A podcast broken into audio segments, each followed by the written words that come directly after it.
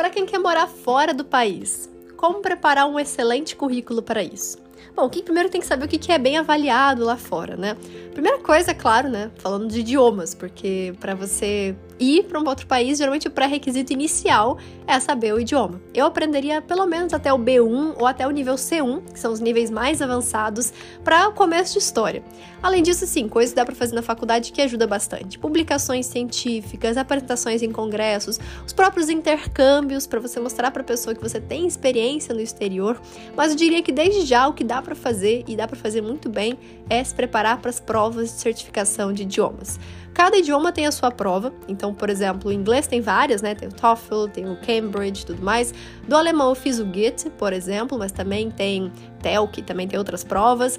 Do francês tem a sua, do, do espanhol tem a sua, do italiano tem a sua. Cada prova tem uma, cada língua tem uma prova específica. Já dá uma olhadinha nas provas anteriores, já começa a estudar, sabe? Eu quero muito que você se prepare no sentido agora, né? Já que tá meio longe isso ainda de acontecer, se prepare muito bem para idiomas, porque você sabendo isso, você vai conseguir fazer absolutamente tudo acontecer. É uma grande limitação de muita gente que quer ir para fora, mas não sabe falar, por exemplo, ler o inglês. Então já comece desde já a se preparar com idiomas que o resto fica fácil depois.